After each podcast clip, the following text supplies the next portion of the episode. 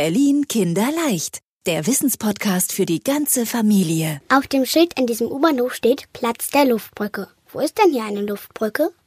Die Luftbrücke kann man nicht sehen oder drüber gehen, aber sie ist ein ganz wichtiger Teil der Geschichte unserer Stadt. Wenn du heute mit deinen Eltern einkaufen gehst, siehst du von allem richtig viel Auswahl. Da gibt es so viele Sorten Gummibären, dass man sich manchmal gar nicht entscheiden kann. Vor 70 Jahren war das ganz anders. Gummibärchen, da war überhaupt nicht dran zu denken. Da gab es hier in Berlin so wenig zu essen, dass viele Kinder nicht mal satt geworden sind.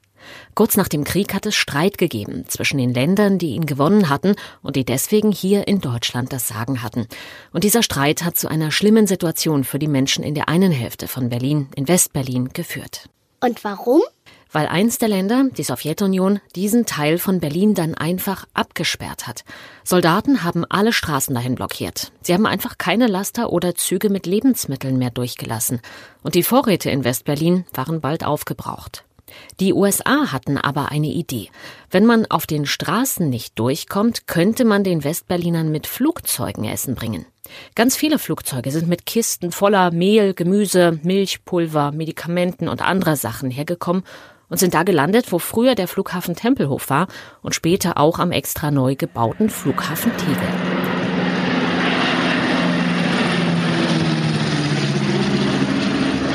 Manchmal ist ein Flugzeug pro Minute gelandet.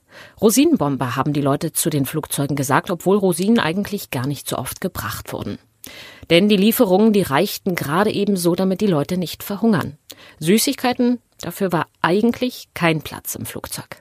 Aber viele Kinder wie du haben manchmal auf der Straße Soldaten angesprochen. Und mit ganz viel Glück konnten sie ab und an zum Beispiel ein Kaugummi erbetteln. Und einer von diesen Soldaten, der Amerikaner Gail Halverson, hat ihnen versprochen, ich bringe euch Süßigkeiten mit. Und die werfe ich aus dem Flugzeug für euch ab. Und wie er das gemacht hat, erklärt hier Bernd von Koska vom Alliiertenmuseum. Der Pilot, der das zuerst gemacht hat, der musste improvisieren und der hat einfach die Armee-Taschentücher genommen, die jeder Soldat als Standardausrüstung bekommt. Die kriegen auch Taschentücher und an diese Taschentücher hat er an Schnüren äh, amerikanische Hershey-Schokolade geknüpft und die abgeworfen. Das hat sich rumgesprochen bei den Kindern. Die haben jetzt bei jedem Flugzeug gehofft, dass es der Schokoladenpilot ist.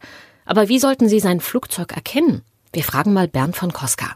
Das wussten die Kinder ursprünglich nicht und Herversen hat beim ersten Mal gesagt, er wackelt mit seinen Flügen, also er bewegt, er schwenkt so ein bisschen nach rechts und links und später hat man das dann mit dem Wackeln auch sein lassen und dann haben die Kinder einfach nach jedem Flugzeug geguckt und gehofft, dass da auch was rausfällt. Onkel Wackelflügel haben die Kinder Halverson genannt und irgendwann haben ganz viele andere US-Piloten mitgemacht, aber sie brauchten Hilfe. Aber warum? Weil ja einer die kleinen Fallschirme basteln musste, an denen die Süßigkeiten zu den Kindern runtergeschwebt sind. Und wie das ging, erklärt dir Ilse Bonin.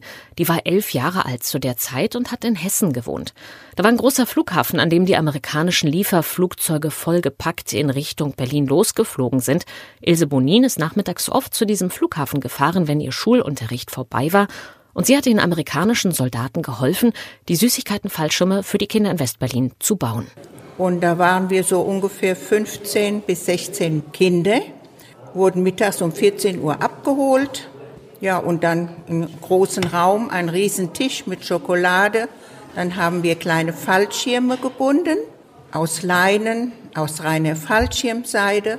Und abends um 18 Uhr bekamen wir noch mal eine Portion Eis zum Essen und dann wurden wir wieder nach Hause gefahren. Eine ganz schön anstrengende Aufgabe. Ilse Bonin wäre nachmittags manchmal lieber spielen gegangen. Aber sie sagt, dass sie sich gut vorstellen konnte, welche Freude die Schokolade, die vom Himmel fällt, den hungrigen Westberliner Kindern machen wird. Doch, wir waren alle sehr stolz damals. Wir waren ja auch elf Jahre erst. Und wir waren überglücklich, dass wir Kinder auch helfen konnten. Nach etwa einem Jahr konnte die riesige Rettungsaktion mit den Flugzeugen endlich beendet werden. Die sowjetischen Soldaten haben die Straßen wieder aufgemacht. Viele Kinder haben die Fallschirme, die sie gefunden hatten, noch ganz lange aufgehoben. Du kannst sie dir zum Beispiel im Alliiertenmuseum in Zehlendorf angucken. In diesem Jahr feiert Berlin, dass das Ende der Blockade genau 70 Jahre her ist. Und dazu wurde extra organisiert, dass nochmal zwei Rosinenbomber über Berlin fliegen. Die Art und Weise, wie sie die Sperren nach Westberlin über die Luft überwunden haben, das nennen wir heute die Berliner Luftbrücke. Ach so. Berlin Kinderleicht, der Wissenspodcast für die ganze Familie.